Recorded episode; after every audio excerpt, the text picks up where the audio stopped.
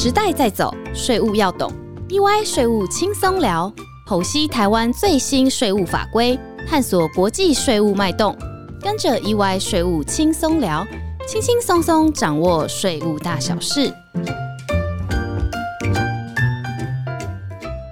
嗨，大家好，欢迎来到 EY 税务轻松聊，我是安永国际及并购重组税务咨询服务的经理 Lester。Hello，大家好，我是 Sophie。呃，我也很高兴来到 EY 税务轻松聊，跟大家分享最新的税务发展趋势。哇，Sophie，我们今天讨论的主题是 BEPS 二点零。还记得我刚开始加入安永的时候，最新的议题还是 BEPS 一点零的十五项行动计划呢。没想到现在已经到二点零了。Sophie，根据您对于 BEPS 二点零的这个观察，是不是可以用比较简单的方式，让我们的听众先了解一下这个 BEPS 二点零的内容，大概包含了什么样的部分呢？好的，这次 BEPS 二点零的专案主要分成两个面向，第一个面向是我们常常听到的支柱一，那第二个面向就是支柱二，他们其实在处理不太一样的议题哦。支柱一主要是针对这个全球的数位税来提供一致的课税方式，那支柱二呢，其实是要处理这些跨国企业把利润留在低税负国家，造成国际租税竞争不公平的一个情势。刚刚 Lester 你有提到，就是说我们在 Batch 一点零底下，它有十五个行动方案，其中 Action One 呢，它在处理的是数位税。那其实，在这个 Action One 底下呢，如果我们深入的去看这个报告，会发现 OECD 它点出目前的课税机制其实没有办法去妥适的处理这些电子商务下的一些议题。包括就是说，因为这些电子商务的提供商呢，它可能在各国都有相当大的营收，但是因为它在各国没有传统课税定义底下的 PE，就是常设机构，导致这些大型的电子商务营运商，它在各国是不需要缴税的。那这样很明显是一个不太公平的一个状况。所以，Action One 底下的报告呢，点到就是说，目前的税制是没有办法去处理到这些大型商务呃提供商的一个议题哦。但是，他没有下了一个具体的结论。那个结论呢，其实就留待我们现在 Pillar One 来处理。那 Pillar One 呢，其实它就要突破传统的一个框架，采取一个公式型的方法，针对这些电子商务提供商，特别定制一套课税的机制。那 Pillar Two 呢？它主要在处理，就是说这些跨国企业，它可能把一些税收放在低税负国家，然后导致没有去缴税的一个状况。这个我们可能待会呢会更进一步去提到 Pillar Two 的一个课税处理方法。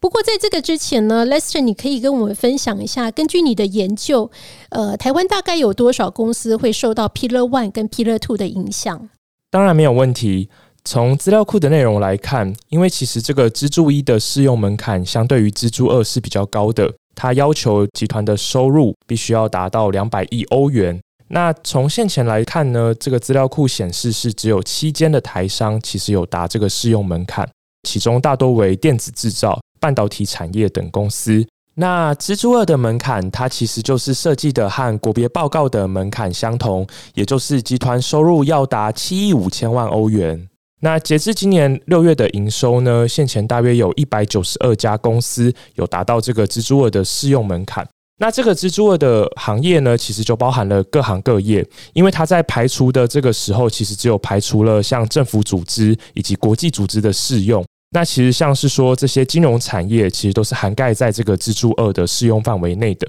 那我们现在了解到了这个台湾现前受到 BEPS 二点零影响的规模，也听完了 Sophie 的分享，相信大家对于这个 BEPS 二点零专案的架构，我们都有了初步的认识。诶，那我可以问问 Sophie 啊，就是刚刚提到的这个支柱一的数位税的一致性课税方案，这个从字面上看，我就觉得，嗯，OK，各国间可能会想出一个统一课税的解决方案，但这样听起来好像还是有点抽象，诶。可以麻烦 Sophie 多跟我们分享一下这个机制是如何运作的吗？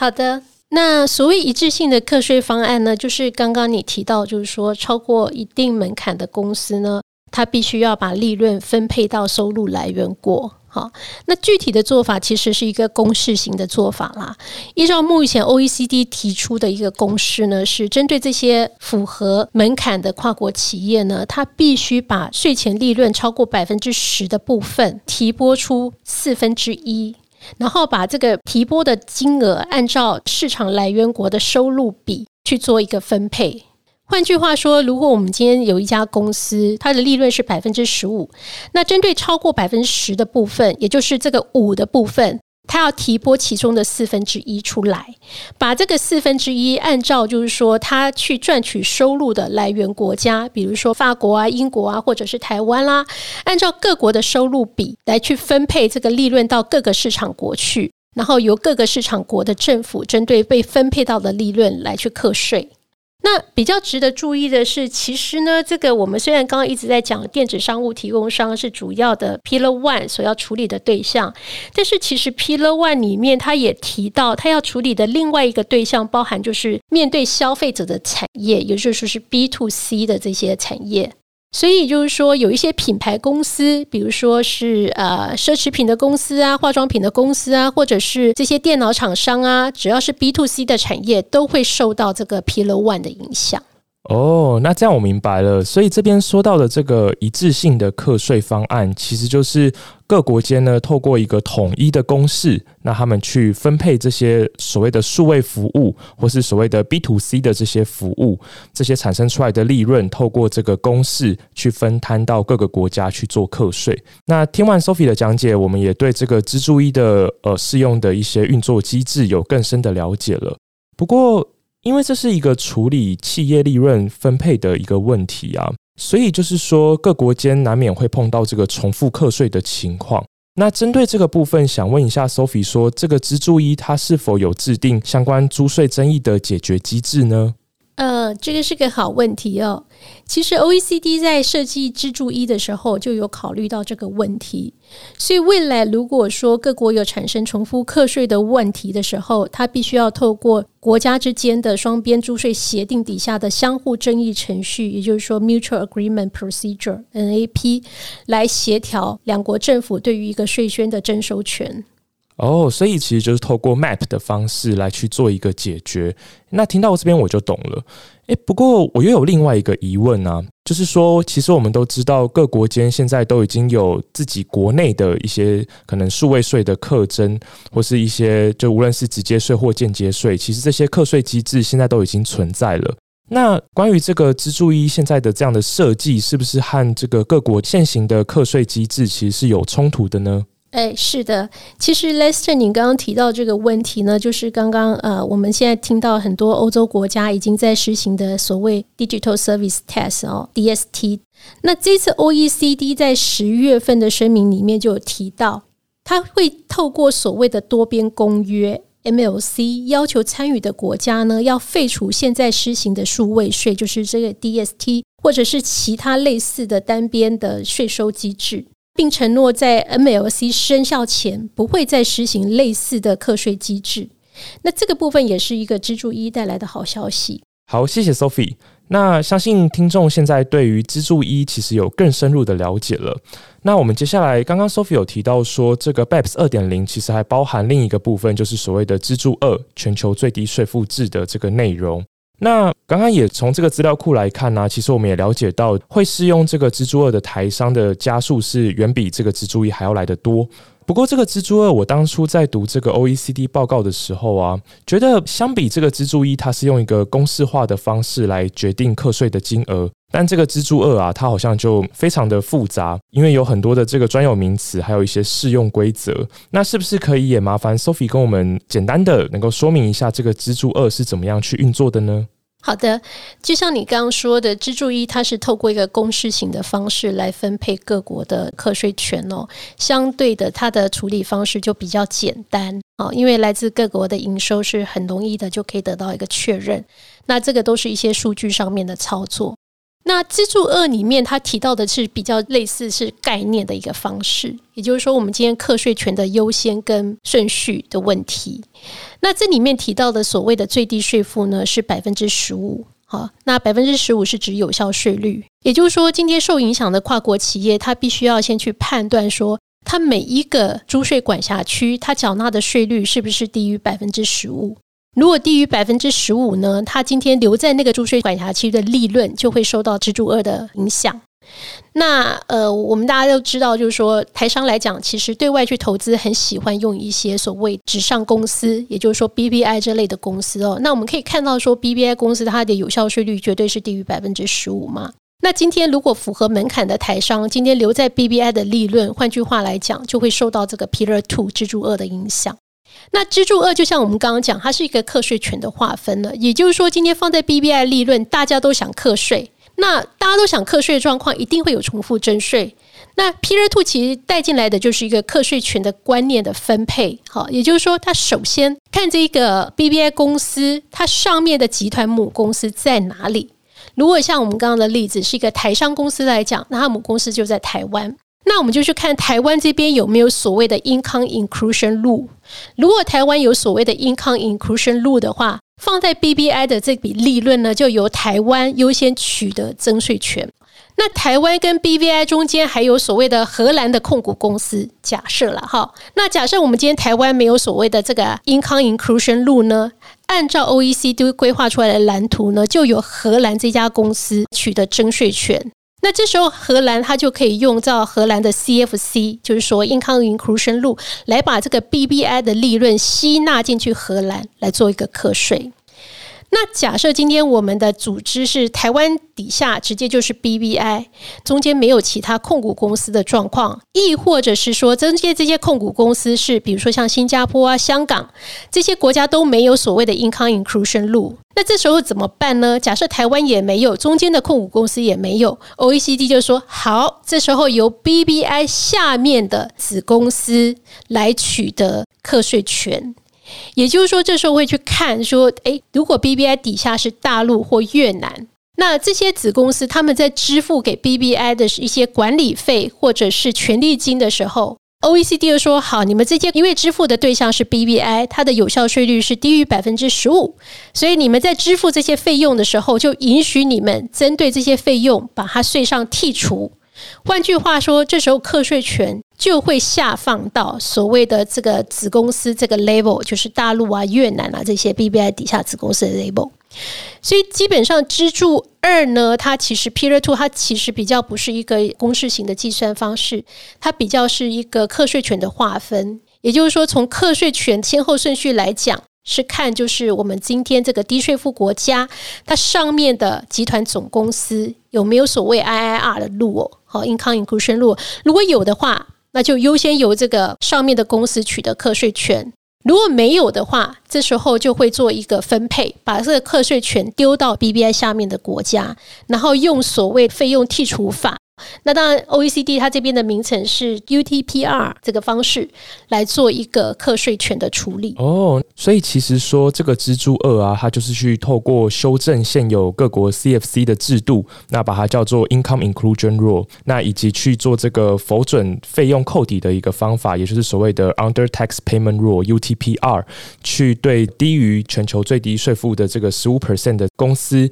的这个税去做一个补增的动作。那所以其实说对这个企业的影响啊，其实我们首先呢，我们应该要去评估目前集团里面有哪些公司所适用的有效税率是低于十五 percent 的。那当我们在评估的时候，其实可以从两个面向出发。第一个就是说，我们知道有一些国家是采行全球所得的课税制度，那另外一些国家可能是境内所得的课税制度。那关于这些境内所得课税制度的国家，因为他们可以主张当地的境外所得其实是免税的，就可能会导致这个有效税率是低于十五 percent。例如，集团内如果有投资香港的公司，这些香港公司可能就会主张说：“诶，我境外的所得都是免税的。”那第二个面向就是，除了说刚刚说的这个境内所得课税制度以外，那我们也要去小心一下，就是说有些国家的这个租税优惠，其实会导致我的有效税率也低于十五 percent。例如说，这个新加坡或者是马来西亚，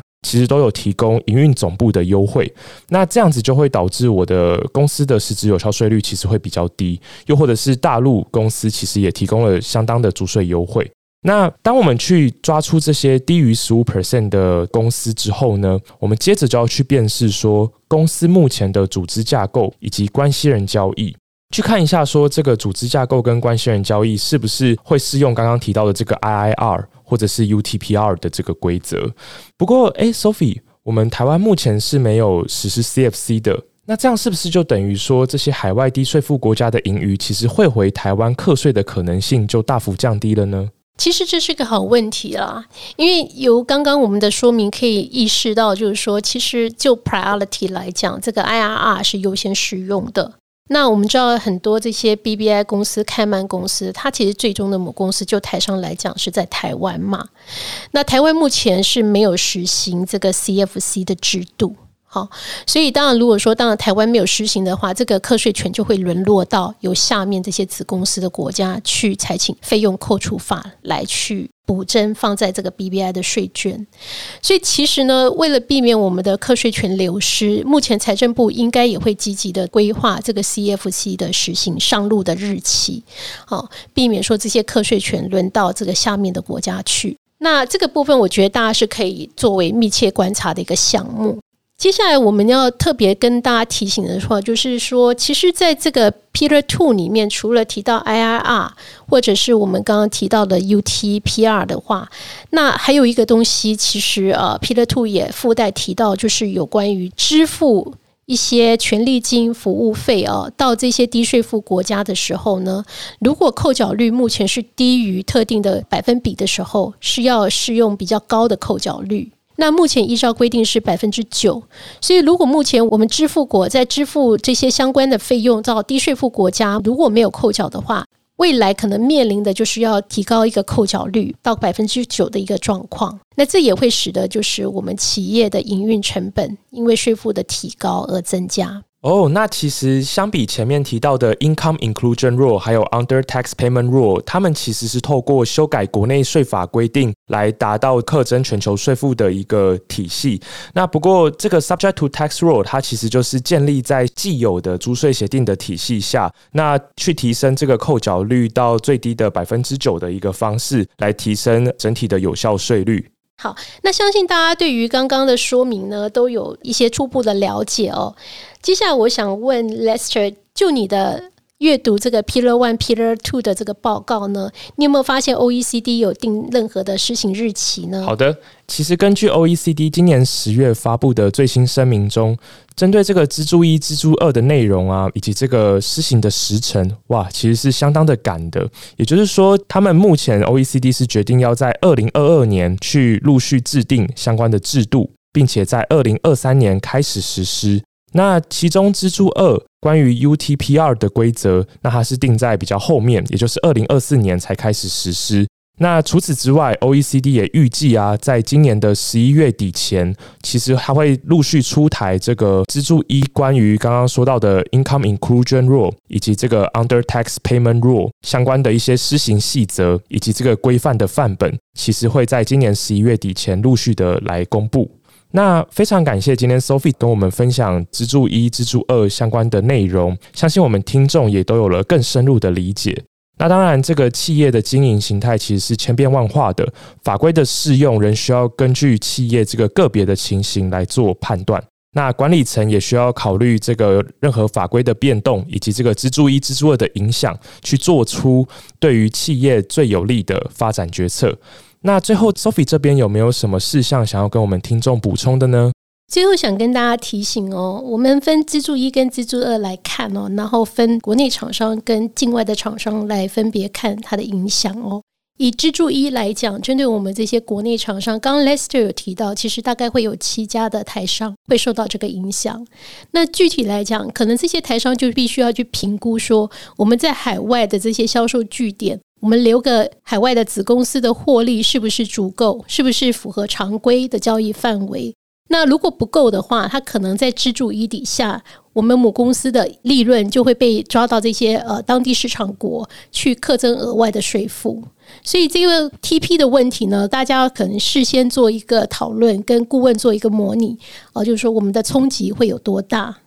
那对于外商企业来讲，其实这一块具体来讲，就是跟现行的这个电商的课税方式可能会不太一样。我们知道，现行电商来讲，它课税方式主要就按照在台湾的收入乘上百分之三的方式来课税。好，那这个新的公式在资助一底下，它的课税规则呢，跟我们现在国内的这个公式其实是不太一样，所以我们可以密切观察，就是说资助一发布以后，更多的续折出来以后，财政部是不是会修改电商的课税规定？哦，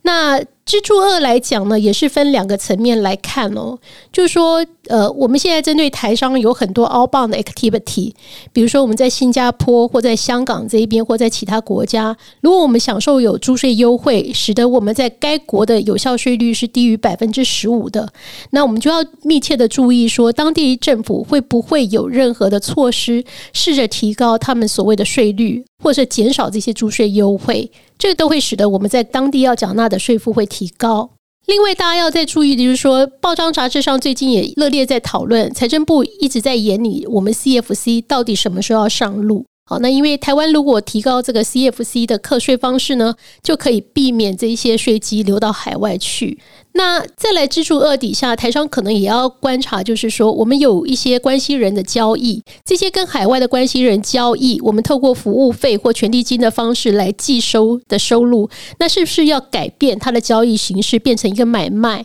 避免说我们在当地国，比如说 China 或者越南支付的这些费用，遭到当地税局的一些 deny 哈，他们不准我们在税上认列。另外，我们在报章杂志上最近也看到，财政部有意提高，就是最低税负制从百分之十二的税率调高到百分之十五。那这一块主要冲击的，呃，应该就是金融业产业，或者是以买卖有价证券为专业的一些行业。那因为这块，比如说像金融业来讲，OBU 可能目前获利很多，是克百分之十二的最低税负制。如果提高到百分之十五的话，就实质上有一个三 percent 的额外税负，会冲击到公司的获利。那以上呢，都是我们觉得呃必须要去思考跟事先做规划的一个地方。当然，OECD 的相关细则呢还会陆续的发布。那我们等到发布出来以后，会跟大家做进一步的分享。